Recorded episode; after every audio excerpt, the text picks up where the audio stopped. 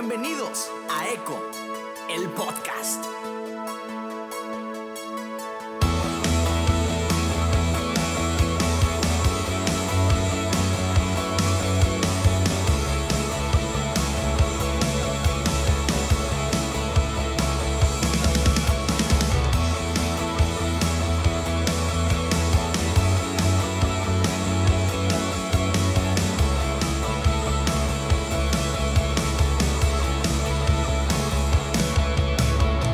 Hey, ¿qué onda amigos? ¿Cómo están? Qué chido estar con ustedes una vez más. Estoy súper emocionado por, por, lo que viene, por lo que estamos trabajando, por todo lo que estamos haciendo. Se vienen cosas increíbles. Y pues bueno, antes de iniciar quiero eh, agradecer me imagino, espero que hayan notado el nuevo intro de, del podcast. Este intro es original, hecho, grabado, producido, eh, masterizado, mezclado, de todo por mi amigo Daniel Hernández de Agape Studios en Tampico. Este no me está pagando por esto. Más bien yo le pagué por eso. Pero em, es, mi amigo, mi hermano de muchos años. Eh, es un productor increíble. Eh, con un talento increíble para la batería, para producir. Eh, así que si son músicos y quieren grabar un disco, su estudio está genial. Y, la verdad hace un trabajo extraordinario. Así que eh, pongan atención, síganlo en sus redes sociales, Agape Studio, eh, Daniel Hernández está en Instagram, está en Facebook, síganlo, búscanlo y estén pendientes de todo lo que esté haciendo. Terminando este comercial, pues bueno, vamos entrando eh, directamente a, a la nueva serie Estoy súper emocionado por esta nueva serie. Ahí le intenté meter un poquito de marketing, aunque no es muy fuerte. Eh, y pues si no se dieron cuenta o si ya se dieron cuenta, el nuevo, eh, este, este nueva serie o la primera serie que vamos a tener en Echo es el lado B del servicio. Está increíble. Eh, tenemos invitados padrísimos y pues no quiero robar mucho tiempo a esto. Em, que quiero una breve introducción. Eh, esta, esta serie no se trata de de dar los pasos o ser sabiondos o decir, mira, eh, esto, este es el manual sobre cómo ser un buen servidor o algo por el estilo. Realmente que eh, mi intención era plasmar el corazón, eh, poder mostrar vivencias, poder ser transparentes, poder, poder mostrar las experiencias de de diferentes amigos y, que ustedes puedan ver, comparar, decir, ah, a mí me pasó eso o yo estoy pasando eso y poder aprender eh, los... Eh, de diferentes personas, ¿no? Aprender mutuamente los unos de los otros. Y pues, eh, bueno, arrancamos directamente este episodio tenemos invitado a una persona que admiro muchísimo.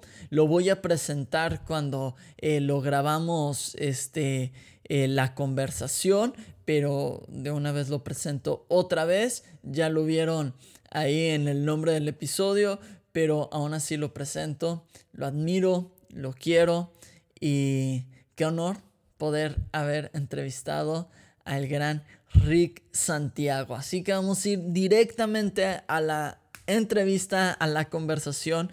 Cabe decir que es eh, muy divertido. Eh, bueno, ustedes lo verán. Entramos. Hey, ¿qué onda, amigos? Qué chido que estén por acá otra vez. Eh, bueno, como lo, mencioné en el, en el pequeño intro del, del episodio, Hoy eh, iniciamos con la serie de, sobre el servicio.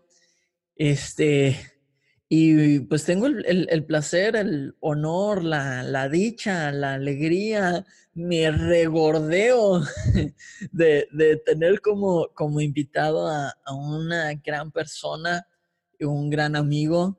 Este, ya hemos grabado juntos en Sinergia. Eh, lo escucho desde, creo que fue de los primeros podcasts que escuché. Creo que el primero fue eh, Conversaciones Descalzas, después escuché Armadillo y después me nutrí de El Búnker. Y sin más preámbulos, con ustedes, Rick Santiago, bienvenido, gracias por aceptar la invitación. Eh, ¿Qué tal? Mm. no, hombre, eh, ah, gracias a ti, Jonás, porque en serio, gracias por contemplarme para esta serie. Eh, de verdad, espero tener algo chido que aportar, algo, algo que pueda servirle a alguien. Gracias. Estoy seguro que sí.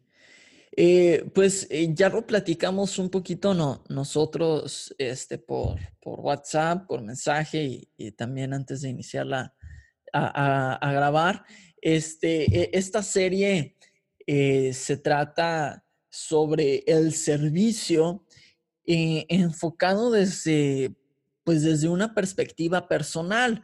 Eh, no, no quise hacer una serie como esto es el servicio o estos son los beneficios, este es el 1, 2, 3 de cómo ser un buen servidor, sino, sino enfocado desde una perspectiva personal, desde desde la, realidad, la vida, la experiencia de, distintas personas y, creo que, tú tienes mucho que aportar desde, desde ese, ese ámbito, pero eh, creo que lo mejor sería eh, iniciar eh, presentándote este, quién es Rick Santiago. Bueno, creo que la mayoría de los que nos van a escuchar ya van a saber quién eres, pero muy rápido quién eres, este, eh, el, si quieres presentar el, podcast del cual eres host y, cuánto tiempo llevas este, sirviendo en la iglesia, cuánto tiempo ¿Cuánto? O son muchas preguntas juntas. Creo que tú tienes más experiencia en entrevistas que yo. Eh, bueno, primero preséntate y después seguimos, ¿no? ok, vale. Ah, creo que para empezar, igual yo tengo una pregunta para ti. Siempre he tenido la duda de, cómo, de cómo te llaman. ¿Eres Jonás o Jonas? Eh, no sé, ayúdame para empezar por ahí primero. pues para unos soy Jonás, para otros soy, soy Jonas. Eh, para algunos soy John, para otros soy Johnny, este, para otros soy mi vida, mi bombón, mi cielo. es okay. historia. Ok, creo que, creo que así te diré, mi vida, mi bombón, mi cielo. no, creo que vamos a dejarlo en, en, Jonás. Creo que ya me acostumbré las veces que hemos platicado. Creo que siempre te, te he dicho así. Ah, creo que entonces no, no, hay, no hay bronca, ¿verdad? Sí, Jonás, Jonás está chido. Estamos en eh, bueno, yo estoy en Gringolandia, pero tú estás en México, entonces tienes permiso de decirme Jonas. La mayoría en Estados Unidos pues, me dice Jonas, pero para ti Jonas es, es perfecto. Vale, ok. Pues ah, em, es incómodo, es raro estar del otro lado del micrófono. Normalmente, pues yo soy el que entrevista, pero ah, bueno, vamos a, empezar. Eh, ¿Quién es Rick Santiago? Pues bueno, soy de eh, la ciudad de Puebla, de México. Siempre digo bromeando que aquí en Puebla están los mejores tacos y obviamente es una broma porque yo sé que hay mejores, pero los tacos de Puebla también tienen lo suyo. Eh, estoy casado, eh, voy a cumplir ya dos años de casado en octubre, o sea, ya el, mes que viene. Y este, tengo 25 años y sí, como, como habías comentado, soy host de el podcast El Búnker. Y pues ya, creo que no, no hay mucho que, presentar. ¿Cómo te encuentran en tus redes sociales? Ah, pues ya está en, tanto en Facebook, Twitter o Instagram. Pueden buscarme como Rick Santiago. la última O en lugar de O es un cero porque ya me habían ganado con O. Entonces, pues tuve que recurrir a cambiar la O por un cero. Muy, muy listo, muy listo. Chido. Eh, ok, gracias. Em, ¿Cuánto, desde, desde qué edad es, eres, estás en la iglesia? ¿Eres cristiano? ¿A qué edad te convertiste? ¿Cómo, cómo, fue, cómo fue eso? Híjole, no sé cuánto tiempo quieres que planee que dure este podcast, pero ah, si quieres doy una respuesta no tan tan extendida para contar aquí mi testimonio, ¿verdad? Pero, ah, pues, a ver, déjame por dónde empezar. Vengo yo de una familia, mm, digamos que tanto por parte de mi mamá como por parte de mi papá, eh, somos la primera familia cristiana. Entonces venimos de familias, pues, en su gran mayoría disfuncionales. Eh, mi papá, eh, lo he comentado ya algunas veces, es, eh, bueno, batalla bastante aún al día de hoy con, con alcoholismo. Y a consecuencia de eso, mi mamá llegó un momento en donde ella trató de suicidarse, ella trató de quitarse la vida, pero al mismo tiempo, pues teniendo tres hijos, pues sabía que no, no podía hacerlo, ¿verdad? Entonces buscó ayuda y entre esa ayuda eh, se topó con una, una, mujer, una amiga de ella, que era cristiana, le invitó a una iglesia. Eh, en ese tiempo era de las como primeras mega iglesias, por decirlo así, aquí en, en Puebla. Fue a un congreso de mujeres y pues allí mi mamá rindió su vida a Jesús. De allí ella se propuso que pues que íbamos a, bueno, que sus hijos iban a tener, a crecer con la influencia de la iglesia. Entonces, desde que yo tengo más o menos como 6, 7 años. Eh, hemos visitado infinidad de iglesias porque pues mi mamá lo que quería era encontrar una iglesia, no donde ella estuviera bien, sino donde sus hijos quisieran estar. Y los hijos no queríamos estar en ninguna. Entonces, digamos que recorrimos todas las iglesias de Puebla, pero, pero bueno, nos topamos con una donde nos quedamos y más o menos desde, ¿qué será? Ah, sí, desde los 12 años, 11, 12, fue cuando ya me empezó a gustar la iglesia. Eh, decidí que, quería e incluso eh, formar parte del servicio, ser un, un, este, un colaborador. Y poco a poco me fui pues enamorando de Jesús. Luego de ahí entré a la etapa de la pubertad, me volví a alejar de Dios y cuando tenía como 16, 17 años, regresé, tuve un, encuentro eh, pues muy chido con, Dios y desde ese momento me propuse y, me dije a mí mismo que iba a, dedicarme a, servir a Dios el resto de mi vida. Órale. Entonces, eh, se podría decir que, que ya como cristiano, ya practicante, eh, fue que desde los 16? Pues Sí, como cristiano con convicción desde los 16. Sí. Cristiano comprometido, pues yo creo que desde los 12, porque ya estaba, tenía 12 años y, ya estaba sirviendo en edecanes, estaba sirviendo en, eh, incluso cuidando niños, eh, ya estaba, me ponían a mí en el, eh, a cuidar coches, me tocó de todo. Órale, de viene, viene y todo. Eh, qué, chido. E, entiendo un poquito ese proceso porque eh, yo eh, nací en una, casa cristiana, entonces cuando me preguntan cuánto tiempo tienes de cristiano, yo siempre pregunto como, pero bien, bien o, o como... porque si no, pues mis 26 años de vida, ¿no? Pero pues en todo ese tiempo, pues hay unos altos y unos bajos, ¿no? Entonces este, no sé si, si todo cuenta. Entonces, eh, se, convicción desde los 16, pero aún desde los 12 eh, ya servías, ya, ya hacías algo. Eh, que a los 12 años, ¿qué te llevó a, decir, pues voy a ayudar en algo? Porque a los 12 años yo todavía estaba este, intentando ser futbolista profesional y y intentando tener novias, pero no le digan a mi esposa. Eh, híjole, e-, es, bien curioso porque cuando yo tenía como, sí, bueno, o sea, pasamos por muchas iglesias, en ninguna me gustaba nada, eh, estábamos en la alabanza y, y yo solamente veía a la gente y se me hacía muy rara, decía, ay, ¿por qué esos aplauden? ¿Por qué hay otros llorando? ¿Por qué hay unos en el piso? O sea, como que todo se me hacía muy extraño.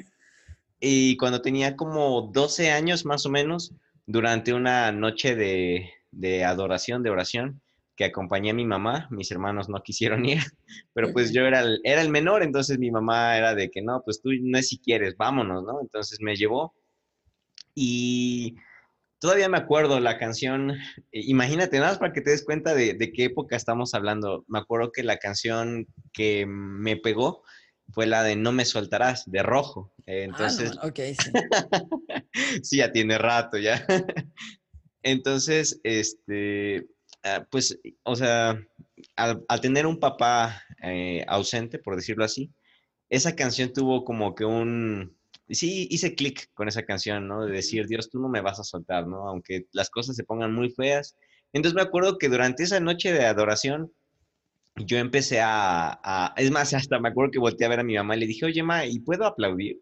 O sea, imagínate en rojo, bueno, más bien en esa canción donde no se aplaude porque es como adoración, yo quería aplaudir. Desde ahí mi mamá me volteó a ver con cara de, creo que ya, ya, ya, ya le cayó el 20 a él, ¿no? Entonces me dijo, sí, tú aplaudes, salta, grita, lloras, lo que quieras, lo que sientas que tienes que hacer. Entonces, sí, allí en esa canción empecé como a, pues sí, como a tararear, empecé a animarme a medio cantarla, pero con pena, como diciendo, ay, no, esto es muy raro. y, y allí empezó, allí empezó, creo que ese clic con Dios. Luego eh, llegamos a otra iglesia, también fue en medio de un tiempo de, de ahí fue de alabanza, eh, imagínate, fue con, todavía me acuerdo también, eh, canciones de Rescate, Quitamancha, Bartimeo, y todo, todo, todo ese ambiente como de, de Sky y esas cosas que se hacían. Ajá. Y también a mí me gustó mucho porque pues yo soy una persona algo seria, algo, algo tímido, entonces como que ver ese movimiento dentro de una iglesia para mí era algo muy chido, muy, muy chido. Entonces me empecé como a, a enamorar del ambiente, me empecé a enamorar de, de lo que sentía ahí adentro, ¿no? Eh, claro. Luego de allí, eh, ya nos quedamos en esa iglesia, fue donde yo le dije a mi mamá, le dije, oye, yo quiero venir aquí, vamos el domingo, y a los, ¿qué será? Como al mes de, de ese eh, evento de, de, música, al mes me acuerdo que abrieron un stand de, de que se estaba aperturando el Ministerio de Teatro. Y y pues a mí siempre me ha gustado el teatro, mi mamá siempre me ha dicho que soy bueno para hacer dramas, entonces pues yo le, hice caso a ella y, me acerqué, me acerqué al módulo de información de, del Ministerio de Teatro y yo, le, bueno, sí, pedí informes, me apunté y a la semana ya estaba yo yendo a los ensayos pero para poder ser partícipe de ahí, eh, bueno, de ese ministerio, pues tenías que ya ir a las reuniones de oración, a la reunión de, de, adolescentes, ir los domingos, no faltar. Entonces, poco a poco me fui involucrando hasta que llegó el punto en donde estaba en el ministerio de, de teatro, pero luego pues necesitaban gente para, así, para el staff. Y pues también me decían, oye, ¿no quieres ayudarnos en el staff? Y pues yo estaba en lo que diríamos en, cristianoidemente, en el primer amor. uh -huh. Y yo decía sí a todo. Eh, también, o sea, fui viene, viene, como dices, estuve cuidando la tiendita de la iglesia, um, la hice de todo, de todo, literal de todo.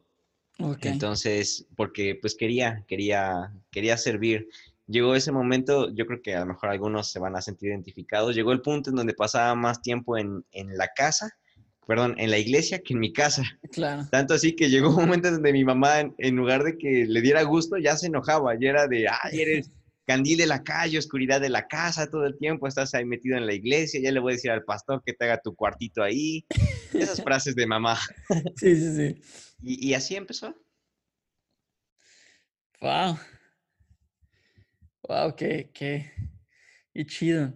Y, y Um, ¿qué, qué, se, ¿Qué sentiste que fue el, o sea, tenías 12 años, ¿qué, qué, qué estabas? ¿Secundaria apenas, saliendo de la primaria, entrando a la secundaria? ¿Qué, secundaria, sí. ¿Qué crees que, que cambió en, en cómo, cómo desarrollaste tu adolescencia de, de, de no ser partícipe en la iglesia hace, porque la adolescencia es un, es, es un momento interesante de la vida. ¿sí? Las hormonas se sienten a todo, ¿no? Sí, sí, sí.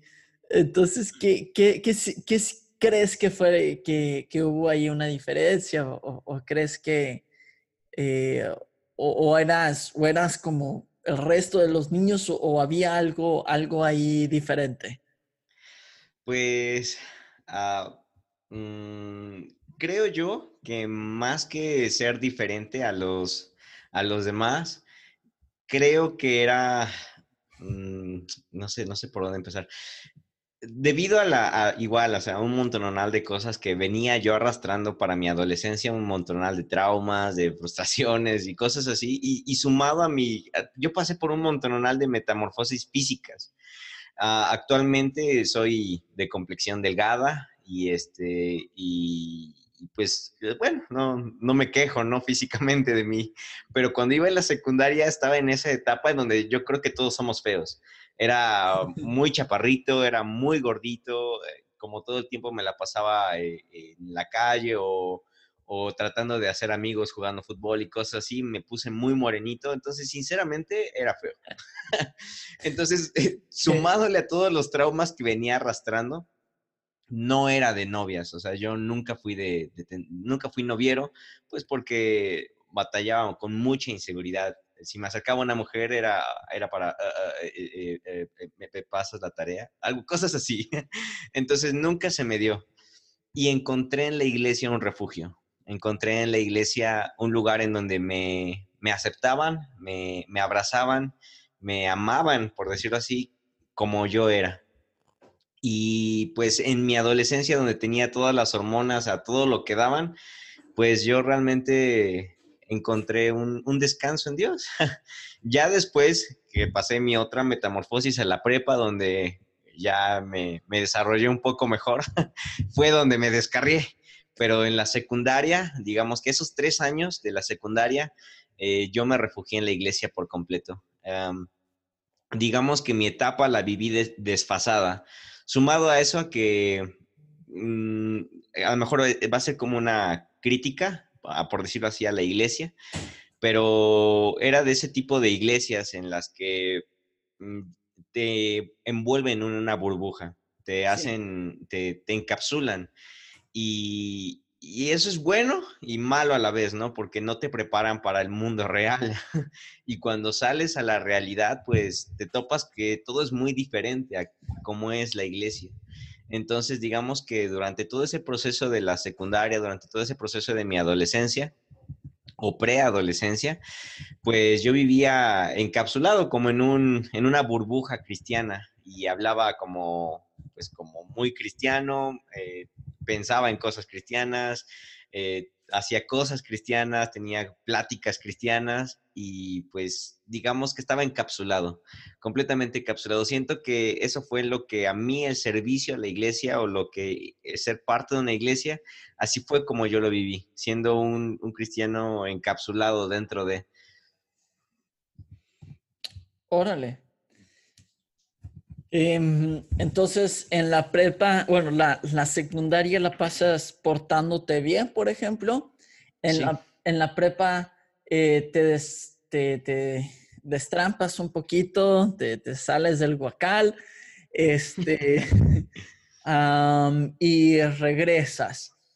Y regresas ya con una, con una convicción real. ¿Regresas a la misma iglesia o regresas a otra iglesia? Regreso a la misma iglesia, pero ya con una perspectiva diferente, porque en la prepa ah, estaba yo en el turno de la tarde. Entonces, al ir en el turno vespertino, pues ya no podía yo ir a, las reuniones de oración, ya no podía ir a las, a, las reuniones de, las juntas de líderes, ya no podía ir a, en ese tiempo, pues a las células, ¿no? Ya no podía ir a célula.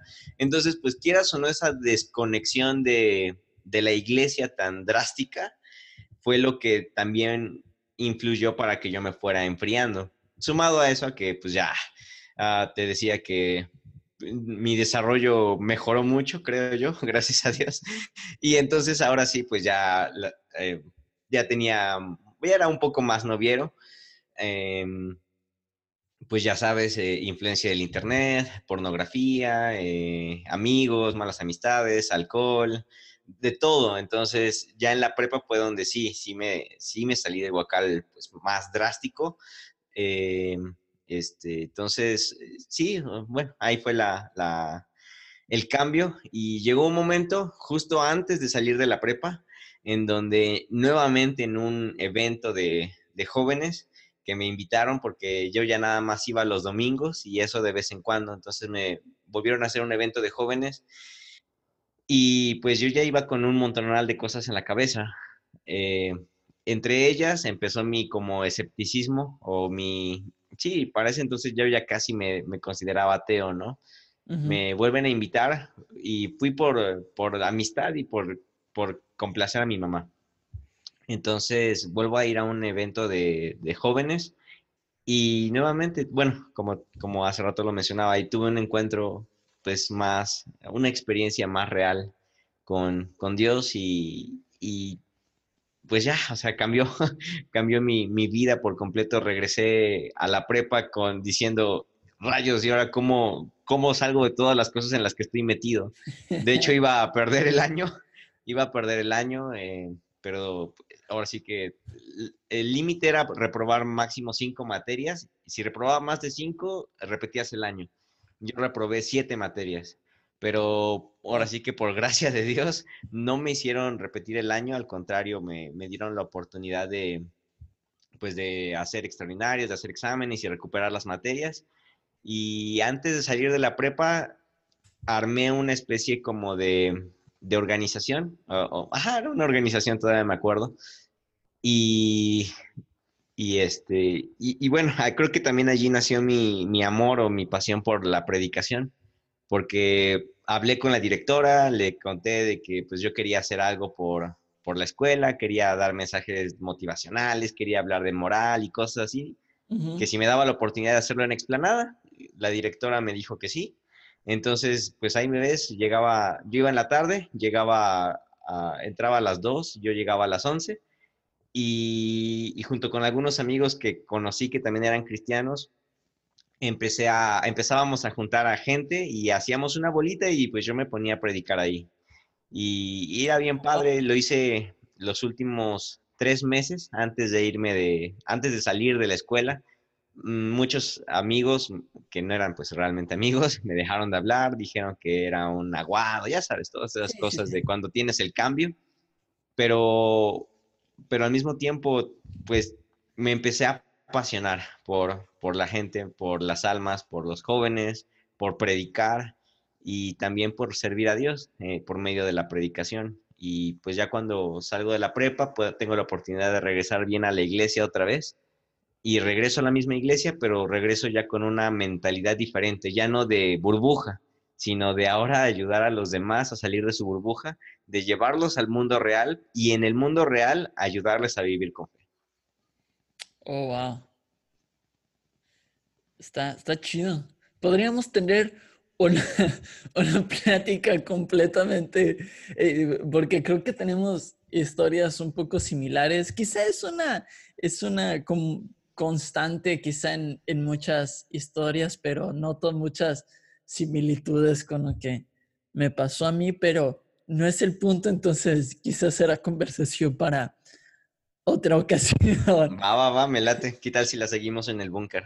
Órale, me, me late. Suena chido. ok, regresando al, servicio.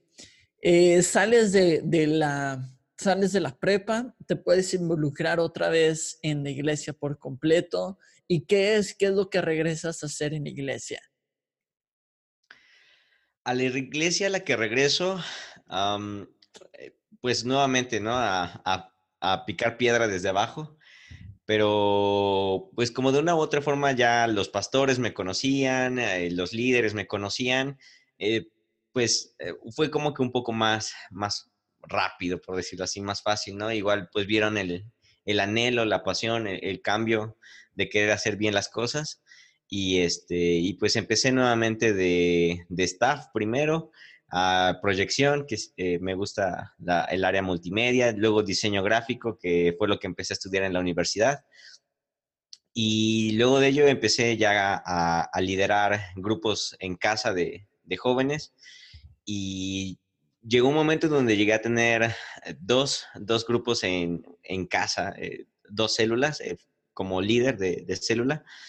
Y, luego de ello, pues ya me empezaban a, invitar para, predicar en, reuniones de jóvenes y, y, cosas así. Empecé, digamos que me desarrollé más en el ámbito Ah, de predicación o podríamos también decir un poco pastoral.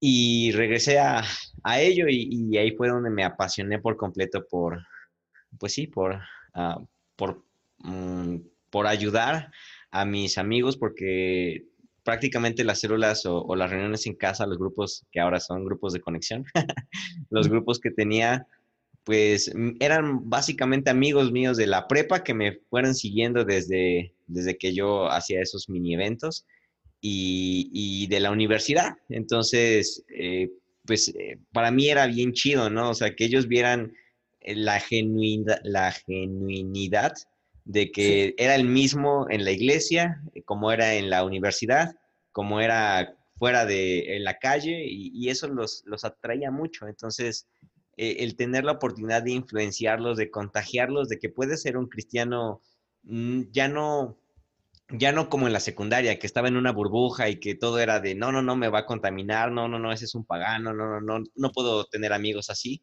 Ya en la universidad, pues ya tenía una mentalidad diferente de que tienes que vivir tu cristianismo siendo influencia, no siendo alguien que se esconde. Entonces ahí fue donde empezó esa pasión de, de ser como Jesús. Wow.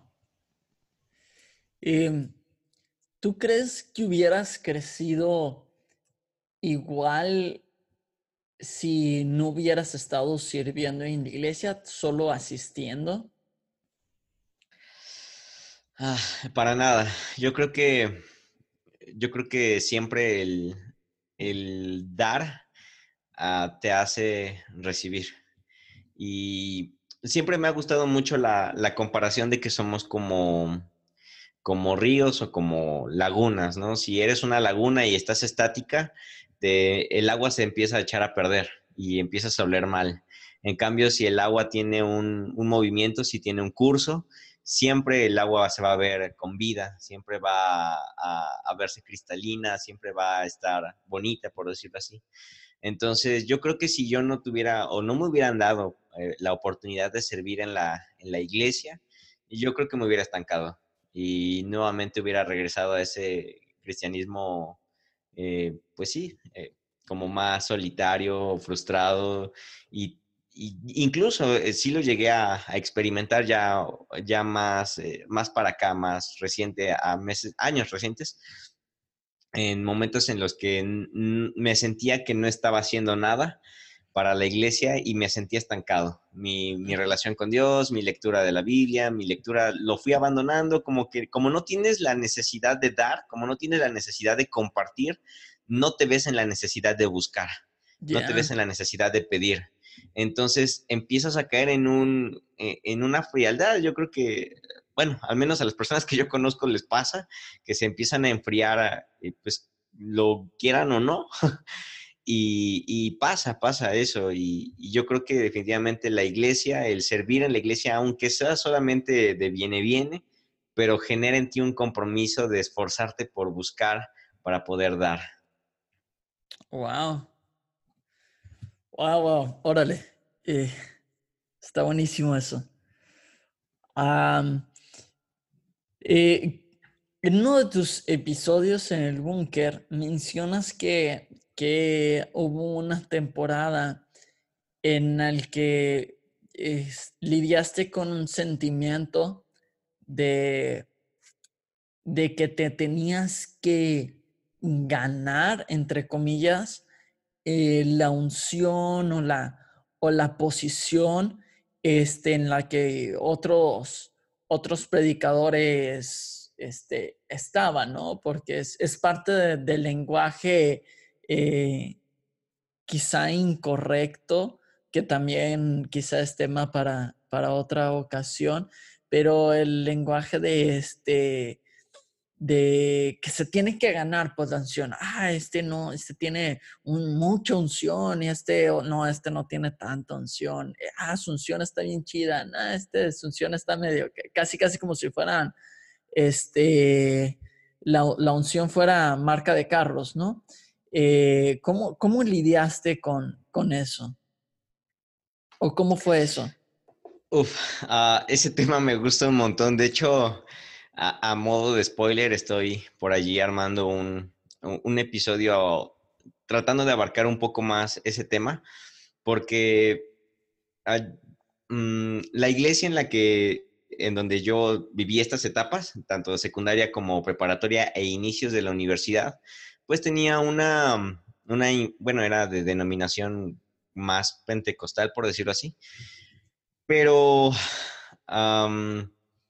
digamos que había mucho este, e, esta retórica de, este tipo de palabras, de decir la unción, el avivamiento, la gloria y, esas cosas que yo creo que no eran, que estuvieran, mm, no eran malas intenciones eh, la forma en la cual se utilizaban las palabras. Yo creo que simplemente fue que se fue heredando ese idioma, se fue heredando ese vocabulario al grado de que se malinterpretaban por completo las palabras. Y aclaro aquí, no, no quiero igual que, me, que luego me vayan a tirar hate por esto. No estoy diciendo que todas las iglesias pentecostales son así, para nada. Yo, yo conozco iglesias pentecostales que tienen una muy buena ah, doctrina, una muy buena teología y, para nada caen en eso, ¿no? Pero en la que yo me encontraba sí pasaba eso.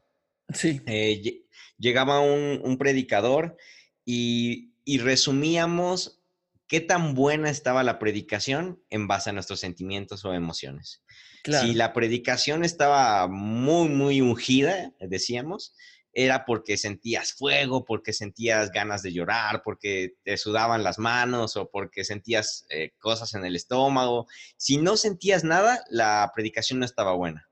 Así es como lo interpretábamos llegábamos al punto de caer de, ay, no, esa predicación está bien aburrida, ¿no? Y a lo mejor eh, la predicación no era mala, a lo mejor la predicación era más doctrinal, era más de enseñanzas, era más profunda, más histórica y, estaba muy padre, pero como no causaba nada en nuestras emociones, nada en lo que sentíamos, la juzgábamos como que era una predicación apagada o una predicación que, no tenía unción.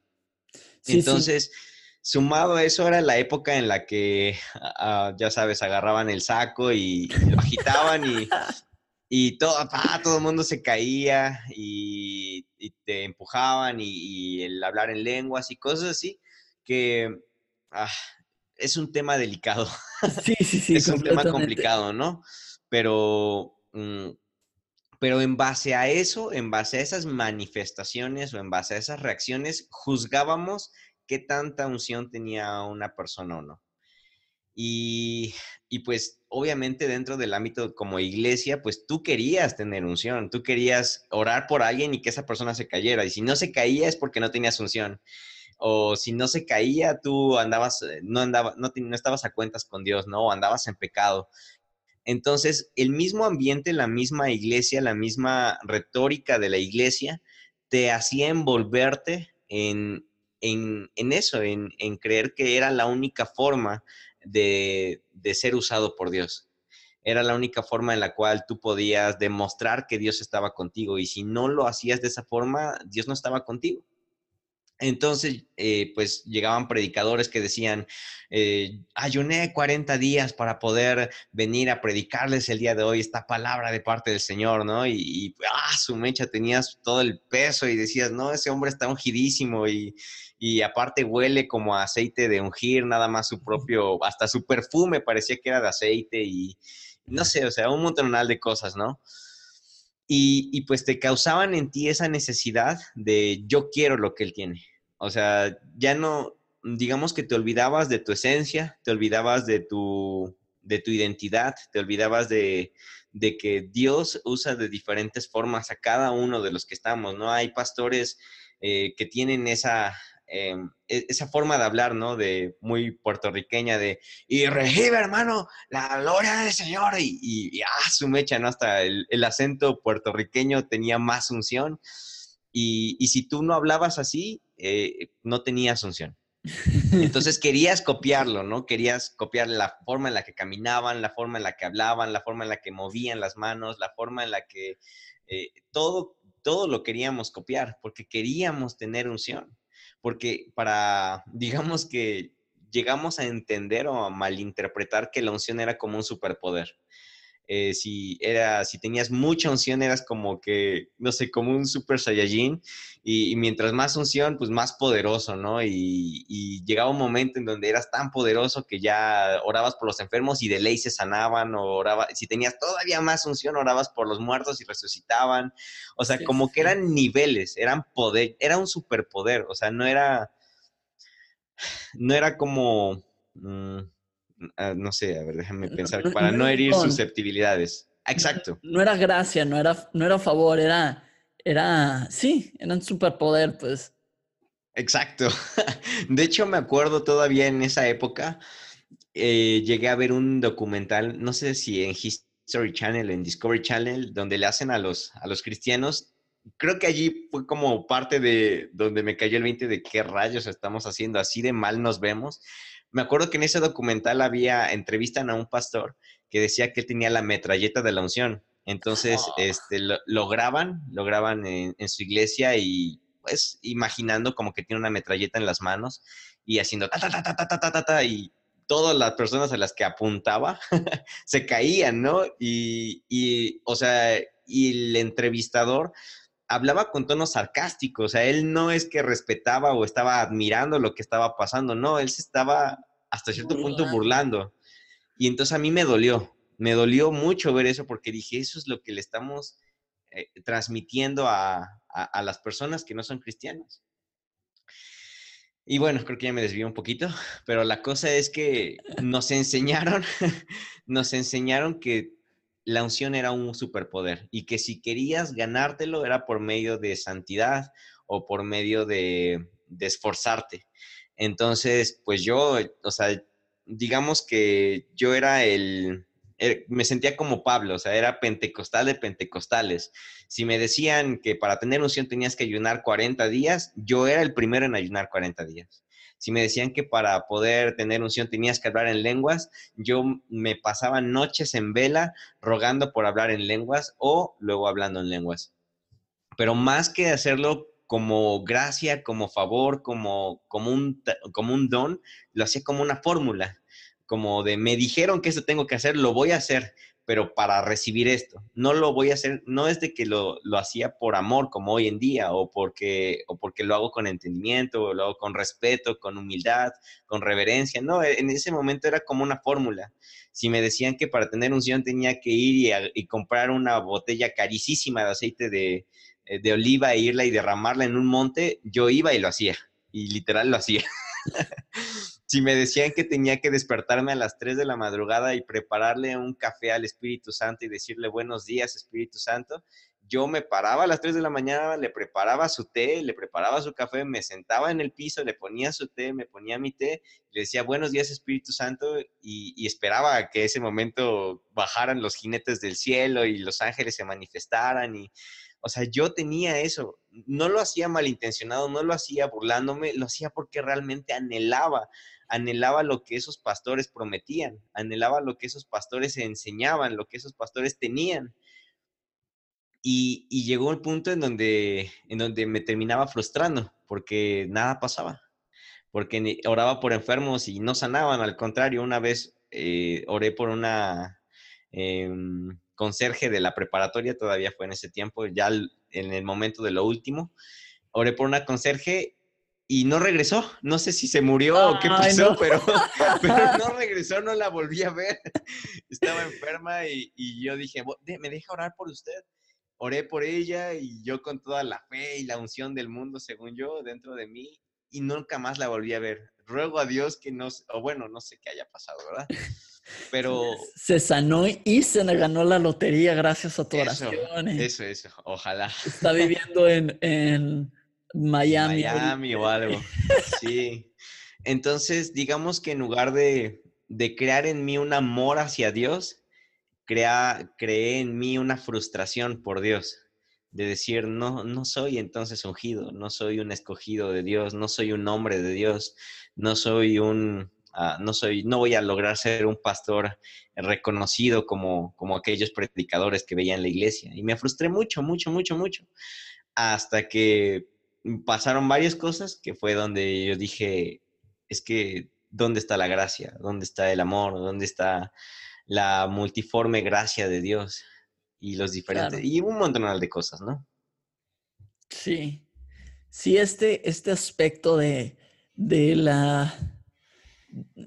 yo tengo, eh, por eso ahorita que platico contigo, nuestras historias son súper parecidas. Yo también vengo de, de, un contexto pentecostal, así, súper pentecostal. O sea, esos eh, yo hacía una presentación en, la prepa y casi, casi presentaba mis trabajos así, ¿no? muy, raro. Eh, eh, y, y, sí, sí, se torna un poco emocional, un poco, lo dijiste muy bien, la, eh, se juzga en base a emociones y se juzga en base a, resultados, eh, pero resultados, se podría decir, efímeros, ¿no? Si la, si la hermanita se cae, eh, entonces estuvo chida mi predicación. Si la hermanita X tiembla, entonces estuvo chida mi predicación, porque esa hermanita solo tiembla cuando está poderosa la unción, ¿no? Y, no es cierto, siempre tiembla, pero... A lo mejor tenía Parkinson la hermana y...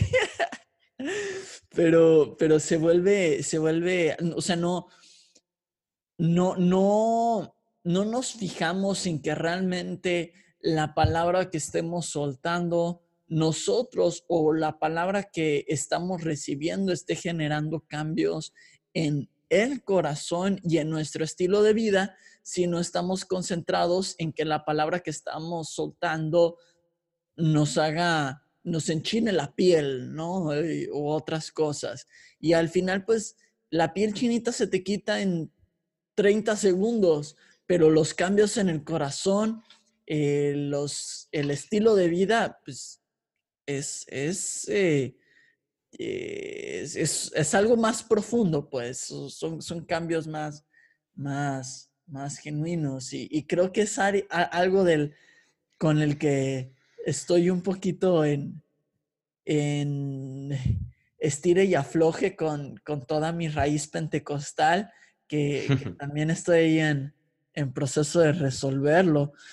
Em, que bueno, de hecho ahí igual me gustaría como que aclarar, ¿no? Porque a, lo mejor hasta ahora puede sonar a que tiramos mucho hate, pero no se trata de, no se trata de, de, solamente que lo, estamos criticando, ¿no? Sino que hoy en día entendemos que hay muchas cosas que se hacían así, pero no por, o sea, no por mala onda, sino porque eh, era el contexto, era la cultura y, era la desinformación que se tenía en ese momento. Sí, claro. Em, yo creo que, algo importante es que no podemos, o sea, yo al día de hoy, o sea, pasé por un proceso un poco complicado de, de, terminé odiando tanto el emocionalismo que me volví súper frío en las cosas de Dios, pero luego de ahí seguí avanzando, seguí evolucionando. Al día de hoy yo creo que una predicación sí puede hablar a tus emociones, sí te puede hacer llorar, sí te puede poner la piel chinita y todo,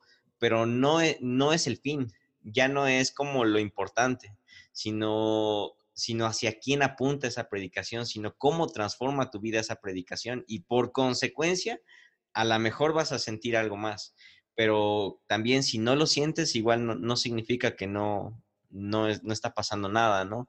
una vez escuché por ahí una frase que me gustaba mucho, que dice, tú, tú como predicador te dedicas a hablarle al intelecto y el Espíritu Santo se dedica a, hablar al corazón. Y, me oh. gusta mucho, me gusta mucho esa frase.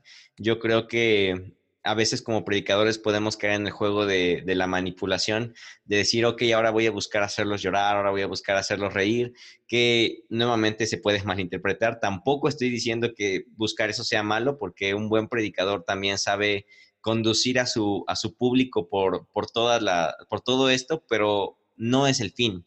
O sea, ya no manipulas con el fin de hacerlos reír o con el fin de hacerlos llorar, sino que es como todo un caminito, es como toda una, rueda de la fortuna en donde los llevas por un camino para aterrizar en Jesús. Y si el Espíritu Santo los conmovió, si el Espíritu Santo los hizo reír, habrá sido Él. Y tú solamente fuiste el instrumento, a lo mejor te echaste un chiste y, y, ese chiste sirvió para hacer reír, pero al mismo tiempo sirvió para que el Espíritu Santo quitara la dureza o para que quitara la tensión o para que quitara la apatía. Y, bueno, es como, como un conjunto de cosas que se, tienen que redimir o se tienen que reentender hoy en día. No se trata de desechar por completo el pentecostalismo. Yo al día de hoy nuevamente me considero más pentecostal eh, eh, que, que, que de otras denominaciones, pero si no se trata de redimirlo, de hacerlo, pero con un mejor y mayor entendimiento de las cosas.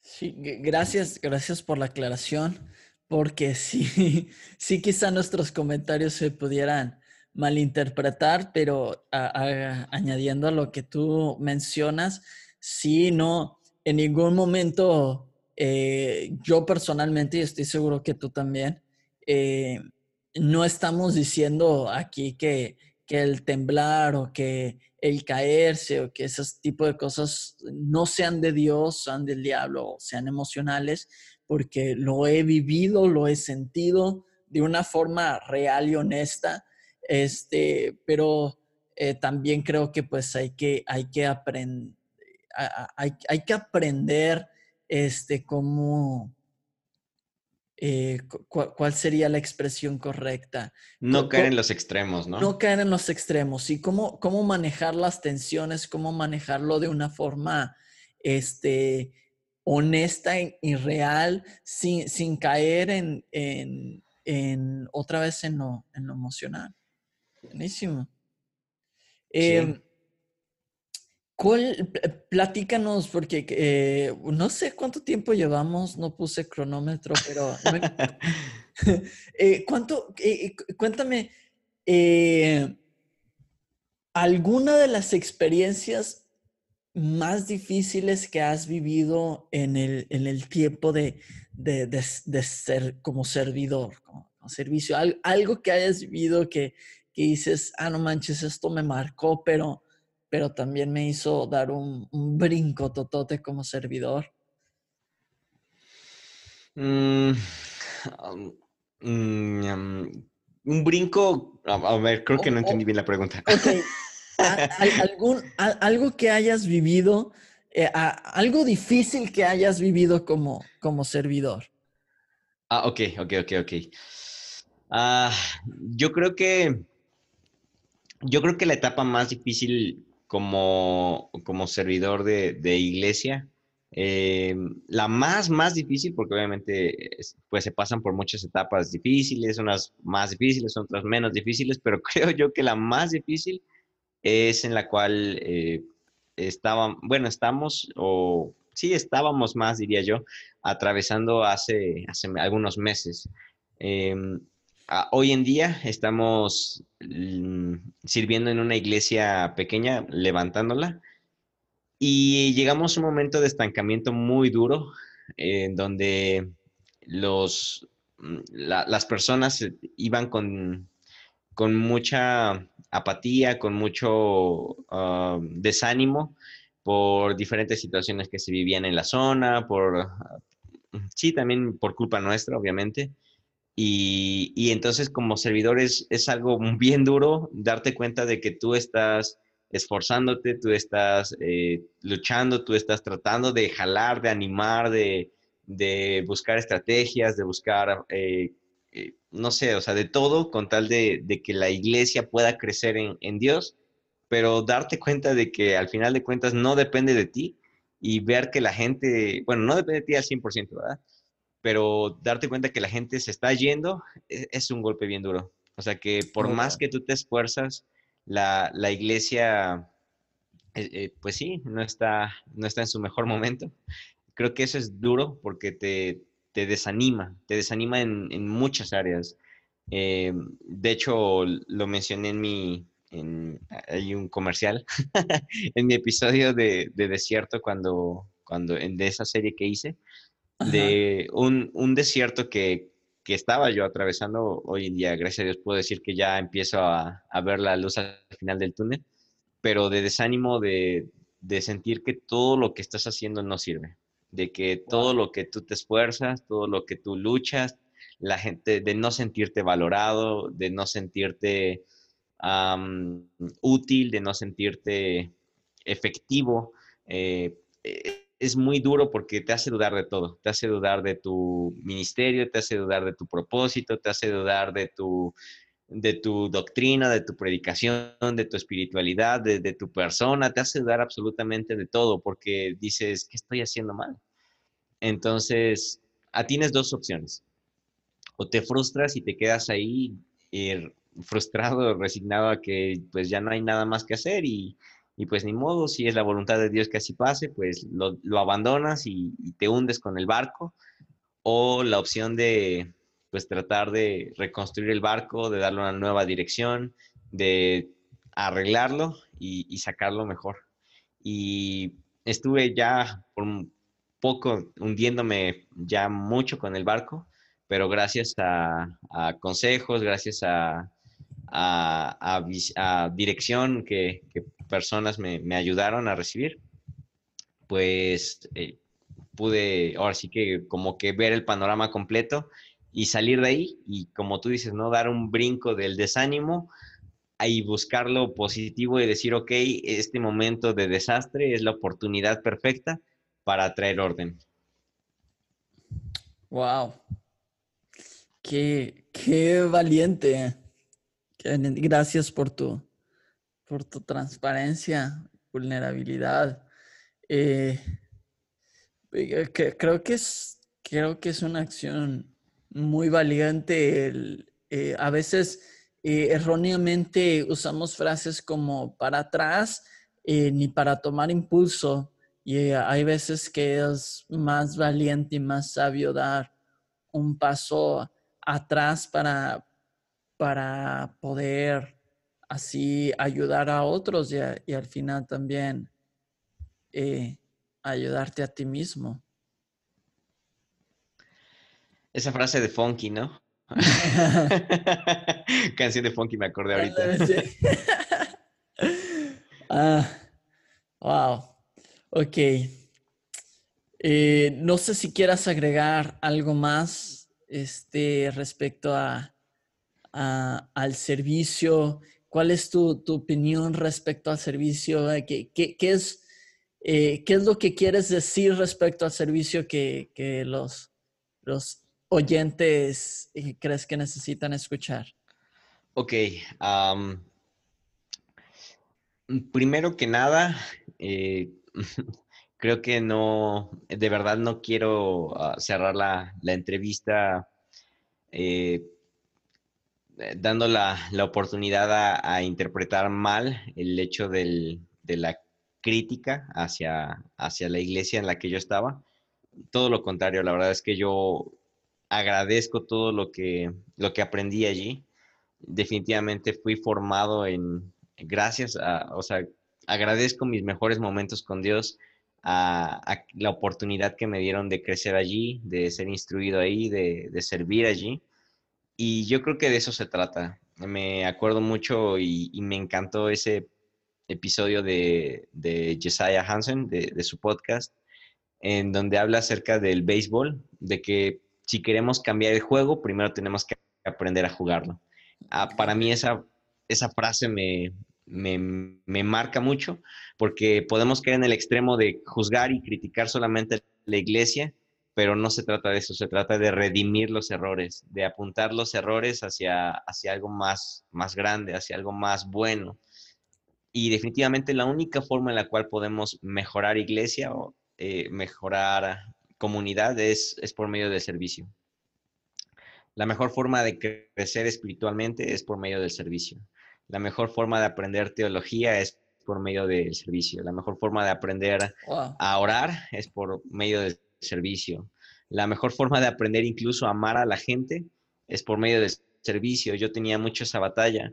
Soy, como platicaba un poco, soy un tanto tímido, soy un tanto frío, hasta distante de las personas.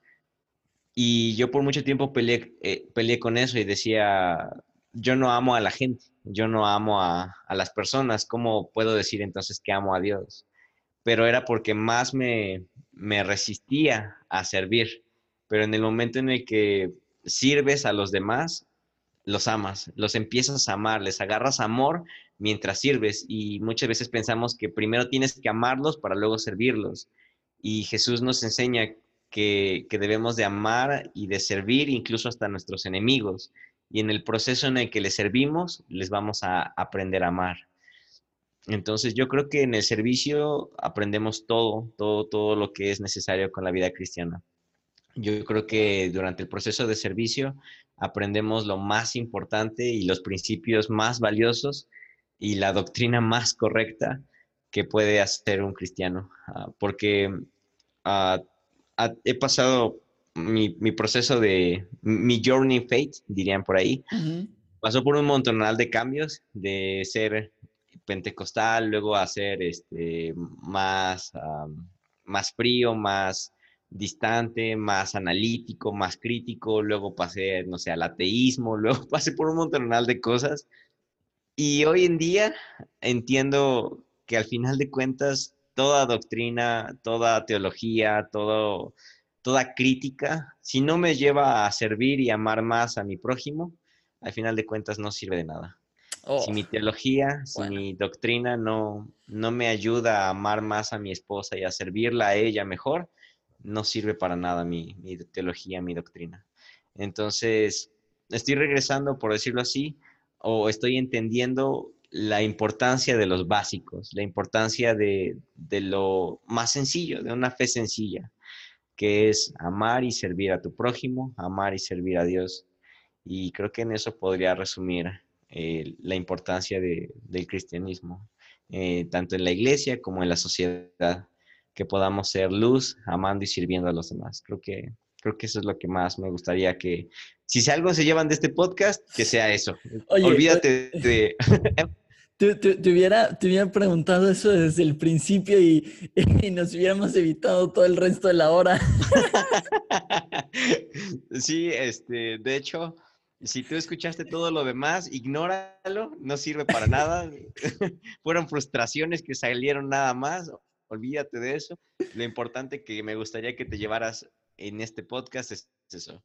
Ama a tu prójimo y sírvelo hasta que te canses, hasta que llores, hasta que no puedas más. Y creo que con eso podemos agregar un gran, pequeño granito de arena a la sociedad. Buenísimo. Ok, y ahora sí para despedirnos, ¿qué es lo más chistoso que te ha pasado mientras estás sirviendo? ¿Qué es lo más chistoso? Sí, sí, sí. Mm, a ver, déjame pensar. Es, esa sí no la veía venir, fue una. Eh, no, tenía nada preparado para eso. déjame pensar qué fue lo más chistoso. Creo que lo más chistoso fue cuando, cuando me vi copiando a, los demás para, para, dar un resultado. Eh, creo que lo más chistoso fue cuando, cuando entre el público estaba una chica que me gustaba y entonces yo para impresionarla empecé a predicar con ese acento como, no sé, muy, muy súper espiritual. Ah. Ándale. y, fue muy gracioso porque me trabé, se me olvidó el tema, se me trabó la lengua, me puse rojo. Prácticamente me, me quedé paralizado como por dos minutos diciendo chin, chin, chin, ya me perdí qué era por estar tan enfocado en impresionar. Entonces, creo que esa es de las cosas que ahorita se me vienen a la mente más graciosas porque pues la gente ahí como de, ¿qué pasa? ¿Se le olvidó? ¿O, se enfermó? ¿Se quedó mudo? ¿Algo le pasó? No sé. Creo que ese momento fue muy... fue tan... Ah, me avergüenzo tanto de esa historia, me, me da tanta pena. Pero sí creo que fue de las cosas más graciosas que me pasó. Ah, qué, qué divertido. todo, todo por una chica que hubiera querido estar ahí. Oye, entonces solo para, para aclarar, ahora sí, antes de despedirnos, eh, por lo que mencionas en toda tu historia, de niño eras güerito, ¿no? O sea, eh, ojo azul y toda la cosa. Fue el fútbol lo que, lo que te dejó en, Ah, en tu... En tu... Estás tocando fibras sensibles, pero sí, sí, este, si, si pudiera, si pudiera esto ser un, un, un video, te enviaría las fotos. O sea, de niño no me parezco para nada a lo que ahorita soy. O sea, a los tres años yo era güerito y con el cabello castaño. Eh, Luego cuando iba en la primaria me empecé a poner em, gordito, en la secundaria era muy gracioso, chaparrito, mo- morenito, gordito. Luego en la preparatoria estaba flaco y chupado y moreno. Luego en la universidad me volví a aclarar un poco de la piel y pues al día de hoy soy una mezcla medio extraña de muchas cosas, ya no, no sé. Pero sí pasé por muchas metamorfosis. A ver si cuando tienes 80 ya regresas a los ojos azules y, Ándale. y toda la cosa. De hecho, tengo una teoría con mi mamá de que el niño de las fotos era otro y me cambiaron en el supermercado o algo así. Porque en serio no me parezco nada, pero bueno, mi mamá dice que sí soy el mismo. Oh, ok, eh, tendremos que confiar en la palabra de tu mamá. Yo espero que sí. Wow, pues eh, muchas gracias, Rick. Eh, creo que hay mucha sabiduría eh, en tus palabras. Creo que los procesos que, que has vivido y que, y que, bueno, que nos falta por vivir, creo que es algo que eh, muchos como, como cristianos vivimos y, y nos enfrentamos y quizá muchos lo están viviendo todavía este proceso en el que están descubriendo ese propósito y, y si imitan o no imitan a alguien, eh, están eh, en ese proceso en el que se están encontrando y escuchar una voz como la tuya que lo ha logrado, lo ha superado, ha pasado ese momento de, de incertidumbre y- y ahora, y ahora están viviendo algo, otro proceso de incertidumbre, ¿ver- ¿verdad? Pero, pero con, Creo con que ya tiene sueño. Sí, pero con muchas, con muchas este, cosas eh, superadas y, y tanta sabiduría, creo que, creo que inspira. Creo que ayuda a saber que, que sí hay luz al, al final de, del túnel. Gracias por, por tus palabras, por ser vulnerable, por ser transparente, por ser real y, sin miedo a, hab- a hablar de, todo, de todos los procesos por los que has, has pasado. Gracias por, animarte a participar en, en ECO y en sus tres oyentes. Y, y pues, gracias.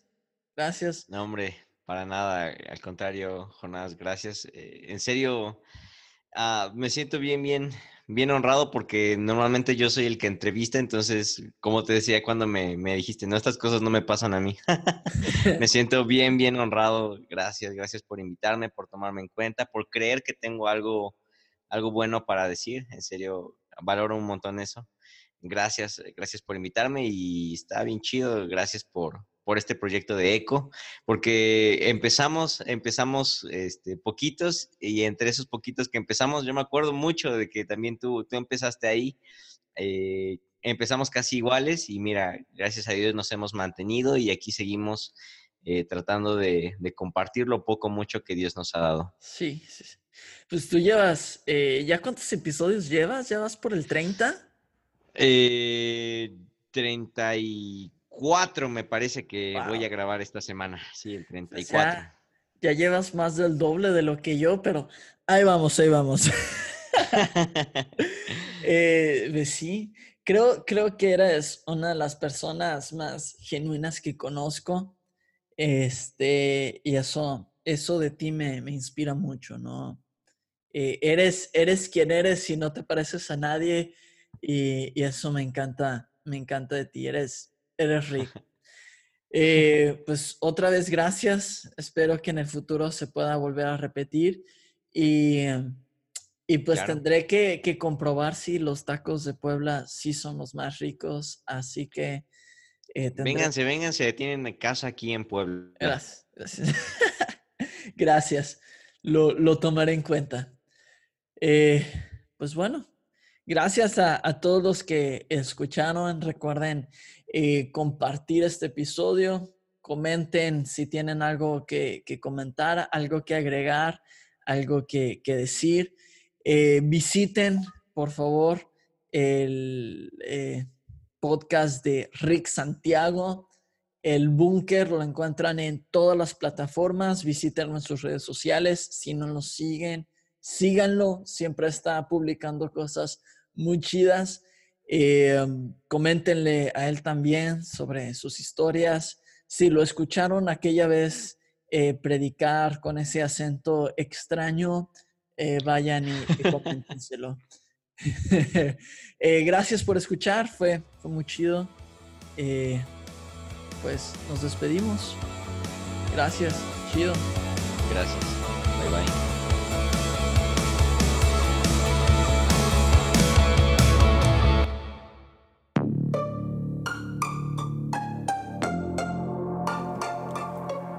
Hey, ¿te gustó este podcast? Visita Podcast Cristianos en Español en Instagram, Facebook y Twitter para encontrar más podcasts como este.